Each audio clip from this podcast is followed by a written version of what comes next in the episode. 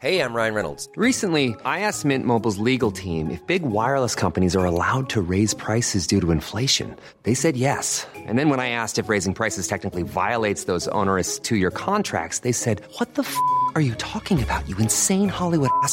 So to recap, we're cutting the price of Mint Unlimited from $30 a month to just $15 a month. Give it a try at mintmobile.com slash switch. $45 upfront for three months plus taxes and fees. Promo rate for new customers for limited time. Unlimited more than 40 gigabytes per month. Slows. Full terms at mintmobile.com.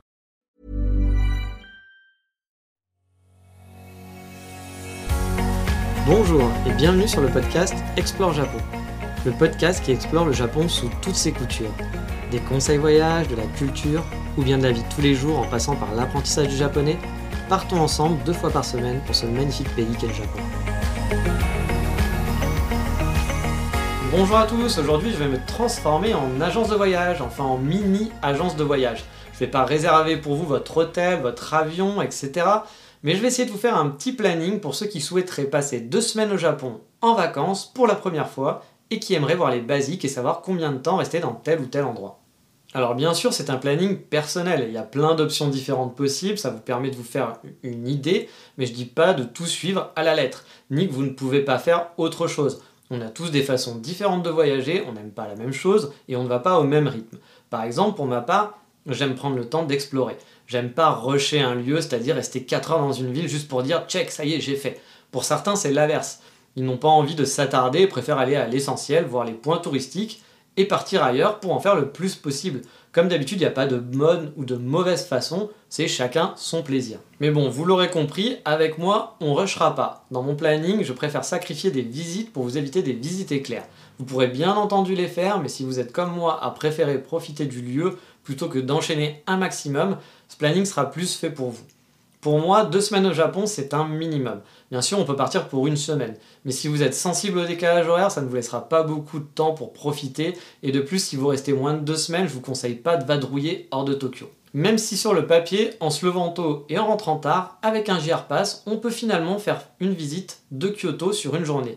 Kyoto-Tokyo, c'est 2h30 de train. Donc techniquement, c'est faisable de passer une journée si par exemple on prend un train vers 6h du mat, on peut être à 8h30 sur Kyoto et repartir vers 21h par exemple en direction de Tokyo. On aura le temps de faire une petite balade dans le centre de Kyoto et d'avoir un aperçu de la ville. Donc pourquoi pas, si vous êtes là qu'une semaine, vous pouvez quand même aller à Kyoto, faire un aller-retour avec un JR Pass. Mais pour deux semaines, l'idéal pour moi, c'est faire moitié-moitié, avec un petit peu plus de temps sur Tokyo tout de même, car la ville est gigantesque. Je ne sais pas où sera votre hôtel, je ne vais donc pas vous conseiller un lieu, car ça va dépendre des prix de votre budget, bah, des places qui vont être disponibles, et vu que vous ne connaissez pas le Japon ni Tokyo, ça va être difficile de cibler quel quartier vous allez préférer. Et petite précision aussi, dans ce podcast, je ne vais pas non plus détailler tout ce qu'on peut faire dans chaque quartier. Cet épisode est plus pour vous donner une idée globale de parcours. Vous le savez, je fais des épisodes sur des lieux spécifiques, donc je ferai forcément des épisodes sur chaque quartier petit à petit. Mais là, c'est vraiment juste une roadmap globale, donc pas de conseils café ou de boutique ou de lieu de précis ou savoir à telle heure aller à tel en tel endroit. Non, c'est juste une roadmap de comment organiser son séjour pour avoir une idée globale de quel quartier on peut combiner et où on peut aller pendant deux semaines.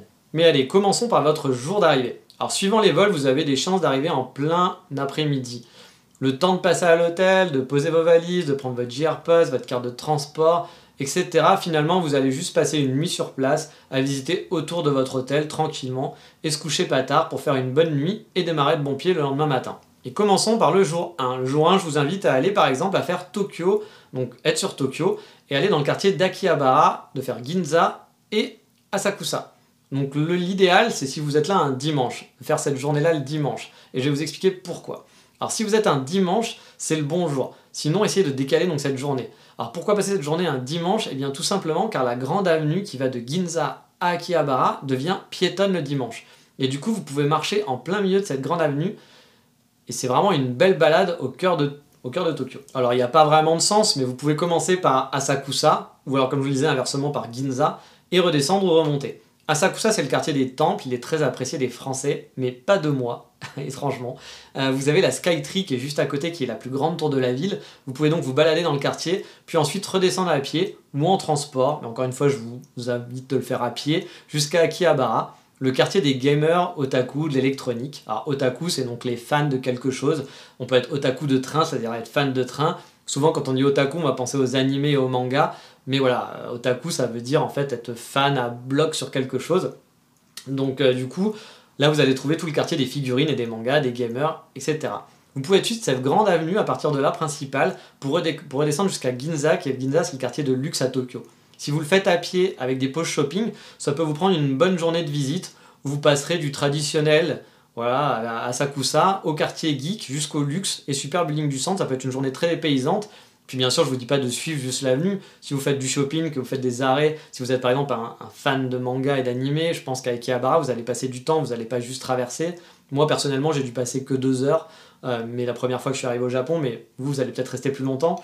Donc si vous aimez pas trop marcher, vous aimez prendre votre temps, une bonne journée, comme ça, ça peut le faire. Moi, honnêtement, le jour où j'avais fait ça, j'étais remonté après dans le nord, j'étais allé voir Todai l'université, plus j'étais revenu à Ueno à pied. Ça m'avait fait beaucoup de marche, plus de 30 km, mais je suis pas sûr que tout le monde aime marcher 30 km, donc c'est pour ça que je vous limite à ces trois quartiers-là. Et maintenant, on va passer au jour numéro 2. On reste toujours sur Tokyo et on va faire Shibuya, Omotesando et Harajuku. Alors, pour ce deuxième jour, on va donc aller du côté fashion de Tokyo. Donc dans l'ouest, en commençant par Shibuya et sa tonne de boutiques. Si vous aimez le shopping, vous allez forcément passer du temps sur place. Et si vous aimez les cafés aussi, c'est ce jour-là que vous aurez les meilleurs spots à disposition. Vous pourrez visiter le quartier qui est totalement en rénovation depuis quelques années pour les Jeux Olympiques avec ses toutes nouvelles tours dédiées au shopping avec des points de vue qui sont magnifiques. C'est un quartier branchouille à faire absolument.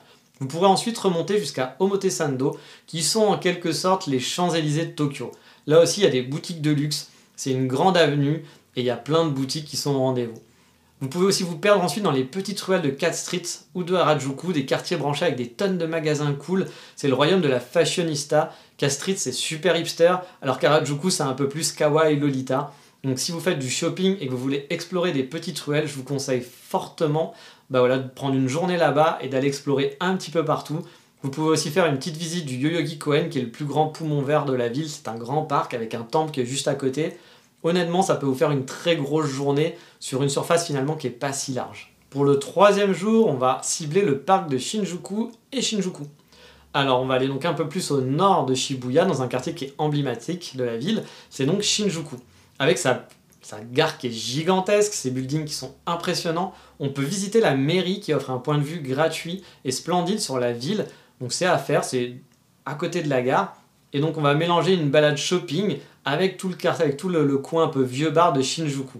Je vous conseille aussi de visiter le grand parc de Shinjuku, le Shinjuku Gyoen, qui vaut vraiment le coup d'œil. Moi perso, je l'avais pas fait lors de mon premier voyage, et quand je l'ai fait lors de la seconde fois, alors que j'ai failli pas le faire non plus, je me suis dit que j'avais été super bête de ne pas le faire la première fois, parce que franchement, la vue est super chouette. On a la vue sur les, différentes tours. On est plongé dans le parc qui est calme avec tous les tours, toutes les grandes tours au milieu. C'est vraiment super cool. Le quartier est très connu pour sa vie nocturne aussi. Il y a aussi des cafés chouettes. Il y a un burger qui est très connu qui s'appelle Chatty Chatty. Je vous en ai déjà parlé et je vous le conseille dans mon, dans mon café euh, tour guide.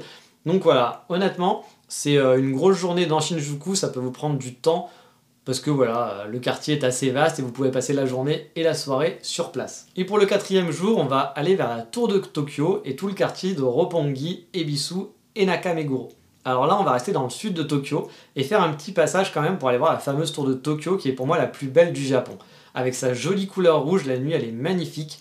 Essayez ensuite d'aller voir le quartier que les gaijins adorent pour sortir, pardon, et surtout rencontrer de la japonaise qui veulent rencontrer des étrangers, c'est Roppongi.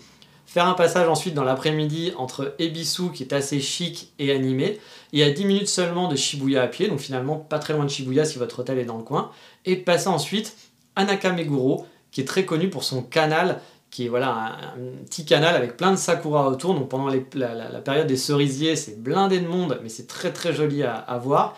Et pas très loin Nakameguro, il y a aussi le très chic Daikaniyama, où il y a un super bookshop qui s'appelle T-Side pour les amoureux des livres. Ils seront hyper contents d'aller là-bas. Il y a beaucoup de buildings assez chic, assez design à Daikanyama. C'est donc sur une, une petite butte, une petite montagne. Non, c'est pas une montagne, mais c'est une petite butte en plein milieu de Tokyo. Moi, j'adore le quartier. C'est vraiment très très chouette pour se balader. Et tous ces quartiers-là, ça fait partie un peu de mes quartiers préférés euh, bah voilà, dans Tokyo. Et maintenant, on va être au jour 5. Et le jour 5, on va faire bah, Odaiba principalement. Alors oui, je sais, hein, comme je vous l'ai dit, je vous donne pas de détails. C'est vraiment juste une roadmap globale. Ça va très vite. Mais voilà, euh, si je devais faire un podcast pour vous expliquer quoi faire pendant deux semaines, vraiment intégralement, le podcast durerait trois heures. Et c'est pas le principe de ce podcast. Je préfère faire des petits, voilà, des petits, euh, des podcasts et je ferai des focus sur chaque quartier petit à petit. Là, c'est vraiment pour vous donner une idée. Donc on va prendre un peu le large ce jour-là pour aller sur Odaiba. C'est une île artificielle high-tech de Tokyo. Vous pourrez trouver en vrac un robot géant, la statue de la liberté, oui, la statue de la liberté, une petite plage et une vue sur la Tokyo Tower, ainsi qu'un pont gigantesque et des musées high-tech. Je vous invite, si vous pouvez, à réserver aussi une bonne après-midi ou une grosse matinée pour l'expo Team Lab, l'expérience. Euh, c'est vraiment juste génial. Il faut faire un peu la queue et réserver en avance, bien sûr, mais vous ne le regretterez pas. Et c'est en plein Odaiba. Si vous n'avez pas le temps pour Team Lab, pourquoi ne pas commencer la journée plutôt en visitant le parc de Amarikyu Garden sur la rive qui est en face, un parc qui est traditionnel japonais, mais entouré de buildings avec les vues sur la mer. Moi j'adore ce contraste, j'avais adoré passer un moment dans ce parc, j'y suis allé qu'une fois, mais en fait je regrette de ne pas être y allé plusieurs fois, c'est un parc qui est vraiment vraiment chouette. Ensuite on passe à la sixième jour, et oui on arrive quasiment à la moitié bientôt, on va se faire une balade sur Yanaka et Ueno. Alors dans un précédent épisode, je vous parlais d'une belle balade à faire sur Yanaka, dans le quartier de Yanaka, et je vous invite donc à prendre une journée pour une petite balade sur place, en le couplant avec Ueno qui est juste à côté finalement, et son célèbre parc, voire retourner sud dans le centre de Tokyo pour visiter la gare de Tokyo par exemple, ou le parc impérial, tout ça peut se faire vraiment en une bonne journée, donc ça peut faire une très très belle balade pour ce sixième jour. Et le dernier jour finalement sur Tokyo pour le moment. Car oui, ensuite pour le septième jour, on va partir pour bah, l'autre grosse ville du Japon qui est Kyoto. Et là, bon, on va faire tout ce qui va être temple classique et le centre de Kyoto. Et soyons honnêtes, je vais pas pouvoir vous faire dans ce podcast le programme pour Kyoto sur une journée. Je pense que je vous ferai un podcast spécial pour ça, car dans toutes les rues, il y a des choses à voir sur Kyoto. Et si on enlève Arashiyama et Fushimi Inari, bah, je vous ai laissé que deux jours sur Kyoto. Du coup, ça va être tendu pour tout voir. Mais bon, pendant cette, journée, je vous invite à faire les classiques à l'est de Kyoto, là où vous trouverez les temples principaux les plus connus, le quartier de Gion, ou Gion plutôt, très touristique, mais à faire, bah voilà, bah, qui a à faire quoi qu'il arrive, et forcément, bah, il faudra faire un passage sur la Kamogawa, qui est la grande rivière qui traverse Kyoto. C'est la vue typique de Kyoto et la promenade est tellement agréable qu'il faut pas la louper, il faut quand même passer un petit peu de temps le long de la Kamogawa. Pour le huitième jour et donc la deuxième semaine, je vous invite à rester toujours dans le quartier, donc pas toujours dans le coin à Kyoto, mais cette fois d'aller faire les deux gros classiques qui sont Arashiyama et Fushimi Inari. Bon là, il faudra se lever tôt pour enchaîner les deux et vraiment profiter. Mais ça, honnêtement, ça peut se faire. Je ne le conseillerais pas à la base de faire les deux en une journée, mais bon, on n'a que deux semaines, donc on va essayer un petit peu de regrouper, il faudra serrer un petit peu le planning. Ce sont vraiment deux spots qui sont emblématiques de la ville, qui sont en périphérie du centre, il faudra donc prendre le train pour aller aux deux. Mais en 10-20 minutes, on y accède assez facilement, ce sont des petits trajets, donc pas d'inquiétude. Fushimi, c'est là où vous avez plein de torii, des, donc des portes, des portiques qui sont alignés, c'est une balade sympa, mais c'est vraiment rempli de touristes. Je vous invite donc à continuer votre balade dès le premier palier. Vous allez voir, il y a un premier palier où vous avez l'impression d'avoir marché pendant longtemps, d'être fatigué, mais la plupart des gens s'arrêtent là et ne vont pas plus loin. Bah, en fait, si vous continuez la balade, vous serez beaucoup plus tranquille pour profiter des lieux, car comme je vous le dis, la plupart des touristes s'arrêtent à ce premier palier. Et euh, ensuite, vous pouvez redescendre et enchaîner avec Arashiyama, avec un petit voyage en train. Les plus connus sont bien sûr son grand temple et la forêt de bambou. Et ce sont des choses, moi personnellement, que je déteste le plus là-bas, car il y a vraiment trop de monde, trop de touristes. Euh, vous n'aurez pas le temps d'explorer de fou non plus avec juste une demi-journée sur place. Donc ne, faites pas l'impasse sur ces deux endroits. Euh, mais c'est vrai que si vous aviez le temps de rester plus longtemps à Shiyama, il y a beaucoup plus de choses à faire. Il y a une montagne aux singes qui peut être très chouette à faire et des paysans. Mais je reviendrai sur un planning complet sur Arashiyama car on peut passer une bonne journée complète à Arashiyama et vraiment kiffer. Et en plus, sans faire les trucs les plus touristiques, il y a vraiment énormément de choses à voir à côté. Et là, pour le jour 9, je vous donne le choix. Soit d'explorer encore plus Kyoto, car honnêtement, on peut rester deux semaines dans la ville et vraiment ne pas s'ennuyer une seule minute. Ou alors, vous pouvez aller du côté de Nara, pour aller voir les daims et des temples qui sont plutôt sympathiques. Il y a une montagne, moi j'avoue Nara, j'ai pas trop kiffé, mais beaucoup de gens adorent aller là-bas. Donc je vais pas vous dire de ne pas y aller parce que je sais qu'en majorité les gens aiment bien aller à Nara alors que moi j'avoue j'ai pas eu un coup de cœur de fou pour la ville. Ou alors sinon, si vous voulez pas faire Nara, vous pouvez faire aussi un petit passage sur Uji pour les amoureux du thé. Car là aussi, il y a un temple qui est magnifique, il y a une très belle rivière, on peut faire une demi-journée dans chaque, même en se levant tôt, je pense que c'est possible de faire Uji et Nara, mais là c'est pareil, il va falloir prévoir un gros planning et vous ne pourrez pas tout voir, il faudra un petit peu se dépêcher, mais ça se fait.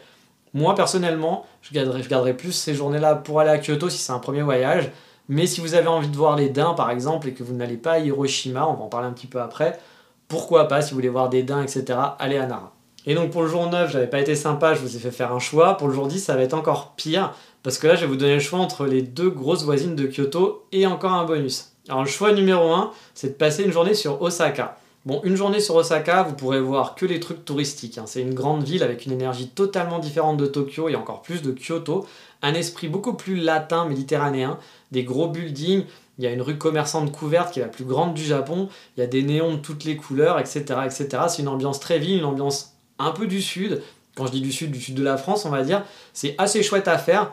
Mais en une journée, ça risque d'être un petit peu rushé. Vous, allez peut-être avoir un côté un petit peu trop choc culturel avec Kyoto. L'idéal, si vous pouvez, c'est de faire aussi, comme je vous en avais déjà parlé, de faire des safaris, euh, faire le safari d'Osaka, parce que comme ça, au moins, vous aurez un guide qui vous permettra de voir vraiment ce qu'est Osaka et ne pas survoler la ville où vous pourrez peut-être être un petit peu déçu, surtout si on reste qu'une journée sur Osaka. Mais honnêtement, c'est une ville qui est très très chouette à voir et qui est vraiment différente du reste du Japon. Le choix numéro 2, si vous voulez pas aller à Osaka parce que ça vous tente pas plus que ça, bah c'est l'autre grosse ville du Kansai, c'est Kobe. J'ai déjà fait un podcast sur Kobe. Là, c'est une ambiance un peu plus marina, mer, etc. Si vous n'avez pas fait Yokohama à Tokyo, et vous aurez sûrement pas le temps de le faire a priori, bah ça peut vous donner l'occasion de faire un petit côté mer et montagne. Sa grande tour de Kobe qui est vraiment très sympa. Il y a bien sûr le bœuf que vous pourrez manger ailleurs qu'à Kobe. Mais si vous ne passez pas à Kobe, c'est pas très grave et que vous voulez manger absolument du bœuf de Kobe, vous pourrez en manger à Tokyo si vous voulez, il n'y a pas d'inquiétude. Mais euh, la marina, les montagnes, le vieux quartier, ça peut être vraiment des paysans par rapport à Tokyo et Kyoto. Donc pourquoi pas, si vous avez envie un peu plus de mer et que vous n'êtes pas très grosse ville, que vous voulez un peu un mix entre les deux, bah Kobe, ça peut être un choix assez cool. Et le choix numéro 3, on va rusher pas mal si on prend le choix numéro 3. Il va falloir se lever tôt et courir. Et moi, perso, honnêtement, je le ferai pas. Mais j'en parle parce que je sais que beaucoup le font. C'est faire l'aller-retour Kyoto-Hiroshima dans la journée. Donc voir le dôme de la bombe, se recueillir sur cette ville marquée d'histoire. Alors dans ce cas-là, se tenter une demi-journée aussi sur Miyajima et une demi de journée sur Hiroshima en prenant le dernier train, c'est jouable, mais voilà, ça va être quand même un petit peu compliqué. Et clairement, euh, bah voilà, si vous voulez faire Hiroshima, je supprimerai le jour d'avant Nara et Uji et voir la, deuxième jour sur Kyoto pour faire Hiroshima, Hiroshima pardon, et Miyajima sur deux jours, dormir une nuit sur place à la limite. Euh, et comme ça, vous pouvez faire Miyajima, profiter toute la journée parce que Miyajima c'est une petite île, mais c'est vraiment sublime. Et faire Hiroshima, le centre, en une journée tranquillement, pouvoir ne rentrer pas trop tard et ne pas rusher, être peinard. Moi, c'est ce que j'ai fait. hein. J'avais fait Hiroshima, Miyajima sur deux jours. J'étais même resté trois jours. Même je vous dis des bêtises, j'étais resté trois jours. Mais bon, j'avais le temps. J'étais resté un mois, un peu plus d'un mois lors de mon premier voyage. Donc, c'était pas tout à fait la même. Donc, à vous de voir si vous avez envie de voir un petit peu plus, faire Osaka et de faire euh, voilà, et de faire ou de faire Kobe, ou alors pourquoi pas supprimer le jour d'avant avec Uji et Nara et faire Miyajima et, euh, Hiroshima. Et si vraiment votre truc c'est ouais, mais moi Nara, je voulais aller voir des daims, bah, vous pourrez aller voir à Miyajima. Donc si vous faites euh, voilà, les deux jours Hiroshima, Miyajima, ça peut le faire. Ça peut être, vous aurez vos daims, vous serez content, etc. C'est toujours des choix qui vont être difficiles sur deux semaines. hein. Donc à vous de voir si vous voulez rusher ou si vous voulez prendre votre temps. Puis voir aussi au niveau du budget, hein, parce que si vous avez un pass de train ou pas, bah, ça peut vous coûter beaucoup plus cher.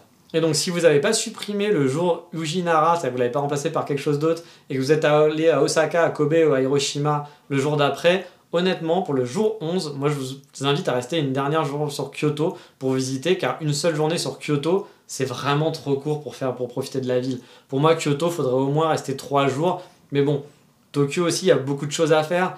Donc le minimum pour moi Kyoto c'est deux jours. Si vous pouvez le faire sur trois jours c'est encore mieux. Mais du coup il faut sacrifier, ben voilà, il faudra sacrifier bah, les deux jours sur Kobe, Osaka, ou peut-être sacrifier un jour de Tokyo. Pourquoi pas sacrifier s'il y a un des quartiers ou une deux journées qui vous tente moins. Mais deux jours pour moi c'est un minimum. Donc c'est pour ça que le jour 11, bah voilà, il faut rester sur Kyoto et profiter de la ville. Là aussi, hein, sur Kyoto, je vais vous faire des trucs à, boire, à manger. Il y aura des épisodes spécifiques sur Kyoto plus tard.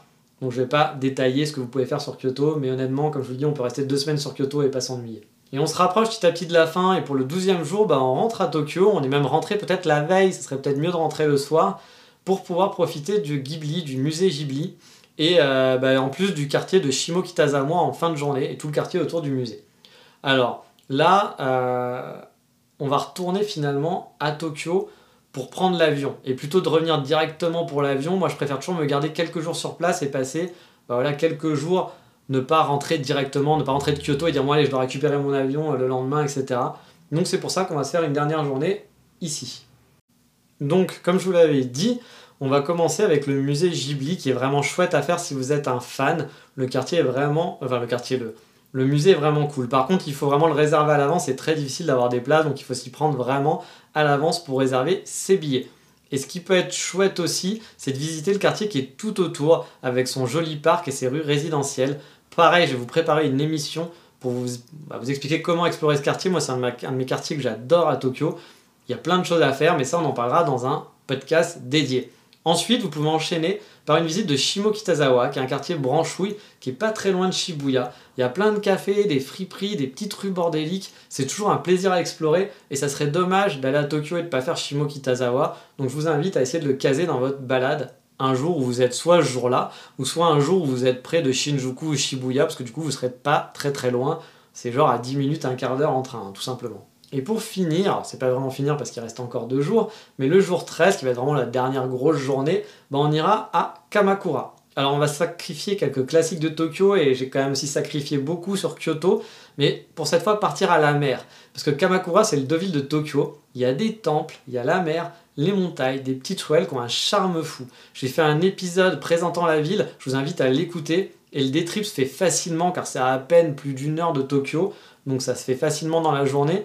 Et je trouverais ça dommage de ne pas aller à Kamakura lors de son premier voyage. Bien sûr, on peut l'enlever pour se dire, bah tiens, on va se faire une journée de plus sur Kyoto, ou je préfère aller à Kobe.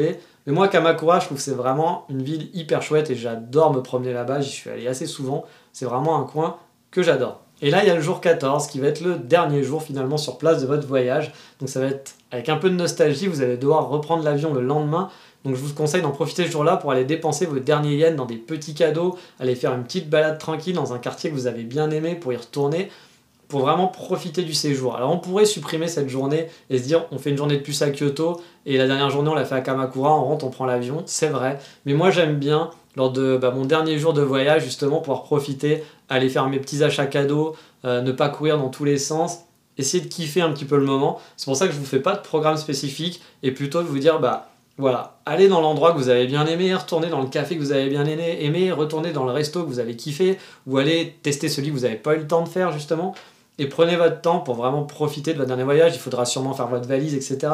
Donc plutôt d'être dans le rush et d'aller visiter un truc à bloc, pour moi la dernière journée vaut mieux profiter. Alors oui, au final, on n'est pas allé voir le mont Fuji, on n'a pas fait tous les classiques, et bien sûr, vous pouvez faire plus en deux semaines en courant partout et en ne voyant que l'essentiel dans chaque quartier. Et l'inverse aussi est vrai. Hein. Certains me diront que c'est pas suffisant pour explorer de fond en comble chaque quartier, mais bon, il n'y a pas de miracle en deux semaines. Il vous faudra faire des choix et ce petit programme, bah, c'est juste une piste de travail. À vous maintenant de faire votre propre tambouille, à aller chercher d'autres gens qui vont préparer des listes, à aller regarder des guides, à regarder des vidéos sur YouTube, à écouter d'autres podcasts. Mais ça vous permet d'avoir une première idée, de pouvoir comparer et de faire votre propre bah, roadmap, parce que c'est ça qui est vraiment sympa. Moi, quand on prépare un voyage, c'est le truc que j'aime bien, c'est aller chercher, explorer et faire ma petite roadmap. Après, c'était très difficile pour moi parce que lors de mes voyages, je suis toujours resté au moins un mois. Et j'ai l'habitude de rester chaque fois deux semaines sur Tokyo. Donc faire un choix de balade a été vraiment compliqué. Il y a tellement à faire, que ça soit à Tokyo ou comme je vous dis à Kyoto, que si vous pouvez partir plus longtemps en vacances, je vous encourage vraiment à rester le plus longtemps possible. Et si ça rentre dans votre budget et que votre patron est toqué pour vous laisser partir plus que deux semaines, bah, je vous préparerai bientôt des guides pour trois semaines, un mois, voire deux mois sur place. J'ai pas encore décidé exactement, je vais peut-être pas faire tout, voilà, je vais pas vous faire 16 euh, jours, 18 jours, 20 jours, mais j'essaie de faire deux, trois guides comme ça. Mais ça sera dans des prochains épisodes, c'est pas encore pour l'instant prévu, ça sera pour un petit peu plus tard. Et justement, vu que j'enregistre beaucoup les épisodes en avance, peut-être que j'aurais pas encore enregistré euh, bah, les prochains épisodes là-dessus. S'il y a un format qui vous intéresse plus, si par exemple ce petit format, parce que c'est vrai qu'on va pas dans les détails, mais si vous avez bien aimé cet épisode, n'hésitez pas à aller sur Facebook ou mon Instagram et me dire bah, que vous avez bien aimé, que ça vous aide pour préparer votre voyage et vous, vous aimeriez bien avoir un planning sur un mois, sur deux mois, je ne vous promets pas de le faire, mais euh, voilà, si je vois qu'il y a beaucoup de gens qui me disent ah bah non, mais nous on reste souvent un mois sur, euh, enfin voilà, on va rester un mois au Japon, etc., que j'ai beaucoup de gens qui me disent on reste un mois, bah j'essaierai de privilégier de faire un épisode là-dessus. Donc n'hésitez pas à revenir et puis aussi à me dire si ce genre de format est intéressant. Parce qu'en même temps, moi je suis frustré parce que je vais pas dans les détails, c'est vraiment voilà très vague. Donc je sais pas, peut-être que ça vous intéresse pas plus que ça, donc n'hésitez pas à faire un retour là-dessus, à me dire ah bah si c'était sympa, ou alors non finalement euh, d'avoir juste une roadmap globale, c'est pas très intéressant, on préfère que tu explores des coins, puis nous on fait notre tambouille. Donc n'hésitez pas du tout. Euh, voilà, moi j'essaye de faire ce podcast pour me faire plaisir, mais aussi pour vous aider et vous faire plaisir. Donc si je peux allier les deux, bah, ça sera tant mieux. Pas de coup de cœur du moment aujourd'hui parce que l'épisode est un petit peu longué. Mais euh, dans le prochain épisode, on passera une journée justement sur Otsu. Je vous en ai déjà parlé plusieurs fois pendant les podcasts, mais là je vous organisé une petite balade sur Otsu directement qui est vraiment proche de Kyoto et qui change totalement d'ambiance avec sa voisine. Mais ça, ça sera pour le prochain épisode. Allez, je vous dis à bientôt. Mata, ciao, bye bye.